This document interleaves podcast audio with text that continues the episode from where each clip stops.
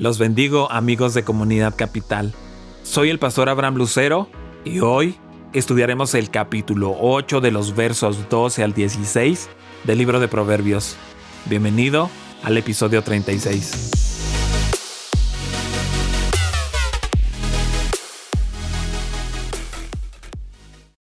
El sano juicio de la sabiduría. Yo, la sabiduría, convivo con la prudencia y poseo conocimiento y discreción. Quien teme al Señor aborrece lo malo.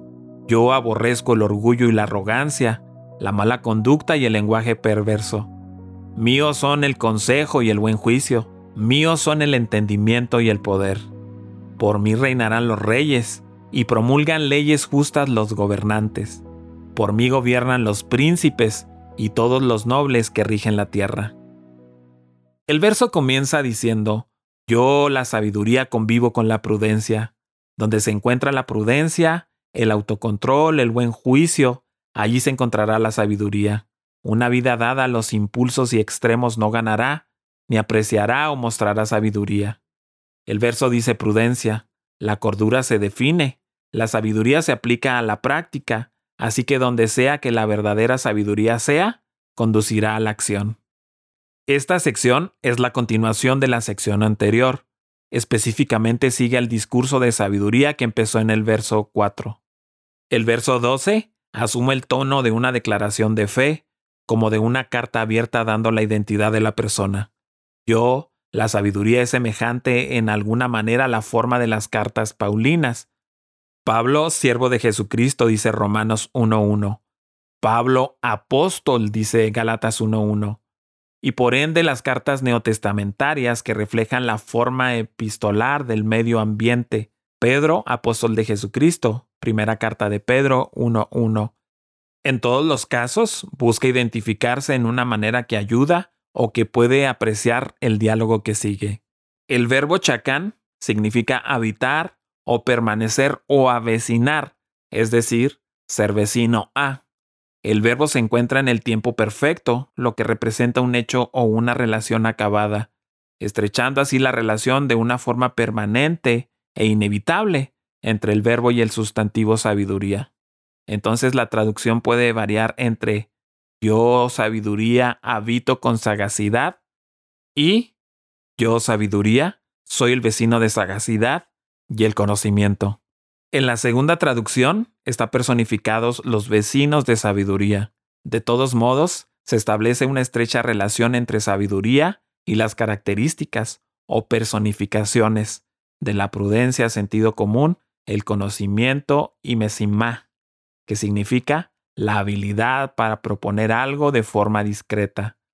Para mesimá en el sentido positivo como virtud, con las traducciones sana iniciativa, para Mesimae en el sentido negativo como vicio, con las traducciones traman males. Sabiduría se encuentra con buena compañía, de hecho los mejores compañeros. Mejor andar con estos compañeros que con los ladrones asesinos, con los hombres perversos, con la mujer adúltera prostituta o con los endeudados, con los perezosos. El verso 13 vuelve al fundamento y al comienzo de la sabiduría, es decir, el temor de Jehová. Esta fe apropiada de la criatura hacia el Creador, reverencia y maravilla, produce el rechazo total, el odio santo contra el mal. Se ilustran cuatro características aborrecidas, por sabiduría que tiene una relación estrechísima con Dios. Las cuatro características se han nombrado antes en los capítulos anteriores, apuntando a las características de soberbia y arrogancia, ambas palabras de la expresión exaltarse falsamente, el mal camino como una forma de conducirse cotidianamente, un estilo de vida malvado y finalmente la boca perversa, que es una forma de hablar que es pervertida y engañosa. Por otra parte, sabiduría tiene cuatro beneficios superiores que reemplazan las cuatro características negativas del verso 13. Los cuatro bienes son el consejo para una situación específica, la iniciativa exitosa, el proceso total de la inteligencia, desde pensar en una forma inteligente hasta actuar en una forma inteligente, incluyendo el proceso evaluativo inteligente y el coraje o la valentía. Los pronombres mío y mía otra vez subrayan la relación estrecha entre las características divinas del orden cósmico moral y la sabiduría. Quien teme al Señor aborrece lo malo, continúa diciendo el verso. La reverencia a Dios y la sabiduría que proviene de ello es un neutral hacia el mal. Así como respeta a Dios, odia al mal, junto con el orgullo y la arrogancia y la boca perversa que a menudo expresan el mal. El pueblo de Dios participa de la naturaleza divina y también tiene simpatías y antipatías similares a las de Dios. No solo abandonan el pecado, sino que lo aborrecen y se enfrentan con una contienda mortal. Los versos 15 y 16 muestran la influencia de sabiduría. Por ella se establece el orden político legal del gobierno del hombre. Básicamente, el pedido de Salomón apuntaba a la administración de la justicia. Da pues a tu siervo un corazón que sepa escuchar, para juzgar a tu pueblo y para discernir entre lo bueno y lo malo.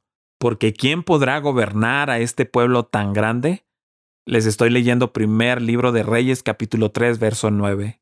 Salomón mostraba su habilidad para administrar el gobierno. No es posible la identificación de cada puesto.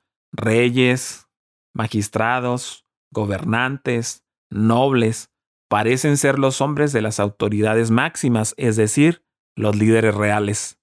De todos modos, la justicia es administrada a través de ellos, pero viene de sabiduría. El texto ha seguido la Septuaginta entre otros textos, mientras el texto hebreo puede traducirse así, por mí reinan los reyes y los dirigentes decretan, o también puede traducirse, por mí gobiernan los príncipes, los nobles, todos los gobernantes o jueces de lo justo. Por mí reinan los reyes, dice el verso. Muchos ganan poder, permanecen en el poder y ejercen el poder al ganar y usar la sabiduría. Un hombre llamado Adam Clark tuvo un pensamiento interesante sobre la frase tengo fuerza. Hablando todavía de sabiduría, como rayos que comunican su luz con el hombre, le permite traer todo en su ayuda, para construir máquinas mediante las cuales un hombre puede hacer el trabajo de cientos.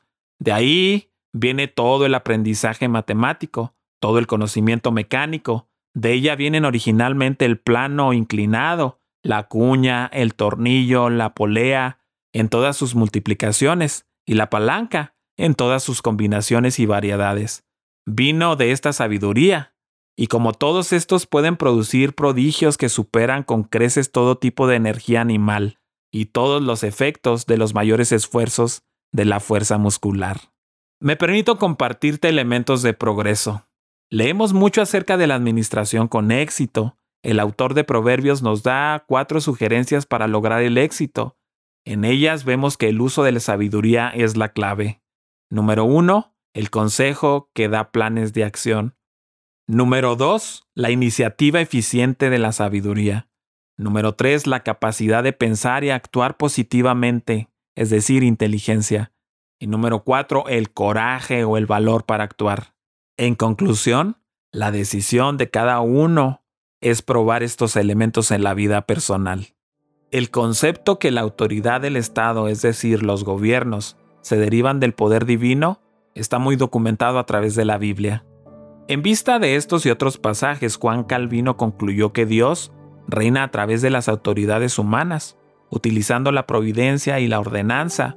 Sin duda Dios ha creado las instituciones del gobierno. Sin embargo, el mismo libro de Proverbios admite la presencia de los reyes injustos e impíos anticipando a un fin prematuro y triste para ellos. El mensaje de la sabiduría se caracteriza por la verdad y la rectitud. No hay cosa perversa ni torcida en las palabras del predicador. Más aún, sus proclamaciones son rectas al que entiende y razonables a los que han hallado sabiduría. Aquí se afirma un principio fundamental. Aquellos que están dispuestos a recibir la sabiduría serán capaces de entender más cabalmente su naturaleza.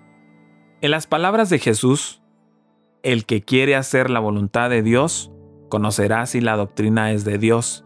Juan capítulo 7, verso 17. Tenemos un equivalente neotestamentario de lo que el predicador estaba diciendo. La sabiduría describe virtudes adicionales. Ella es práctica y fértil en recursos. Se identifica con el temor de Jehová. Aborrece toda clase de mal. Un comentarista llamado Harris dice que la verdadera santidad no es toda positiva. La enseñanza de que el pecado es odioso es una verdad maravillosa y vital. Es capaz de poner en práctica la sabiduría. Su dirección confiere la verdadera autoridad. Ella ayudó a Salomón en su reinado. En el primer libro de Reyes, en el capítulo 3 de los versos 5 al 12, nos dice, Y allí mismo se le apareció el Señor en un sueño y le dijo, Pídeme lo que quieras. Salomón respondió, Tú trataste con mucho amor a tu siervo David, mi padre, pues se condujo delante de ti con lealtad y justicia, y con un corazón recto. Y, como hoy se puede ver, has reafirmado tu gran amor al concederle que un hijo suyo los suceda en el trono. Ahora, Señor mi Dios, me has hecho rey en lugar de mi padre David. No soy más que un muchacho y apenas sé cómo comportarme. Sin embargo, aquí me tienes, un siervo tuyo en medio del pueblo que has escogido, un pueblo tan numeroso que es imposible contarlo. Yo te ruego que le des a tu siervo discernimiento para gobernar a tu pueblo y para distinguir entre el bien y el mal. De lo contrario, ¿quién podrá gobernar a este gran pueblo tuyo? Al Señor le agradó que Salomón hubiera hecho esa petición, de modo que le dijo, Como has pedido esto, y no larga vida ni riquezas para ti, ni has pedido la muerte de tus enemigos, sino discernimiento para administrar la justicia, voy a concederte lo que has pedido. Te daré un corazón sabio y prudente, como nadie antes de ti lo ha tenido, ni lo tendrá después. Te invito a que sigas con nosotros estudiando el libro de Proverbios. Cada día subimos un capítulo nuevo en las principales redes sociales. Puedes encontrarnos como Comunidad Capital en Facebook, en YouTube y en Instagram.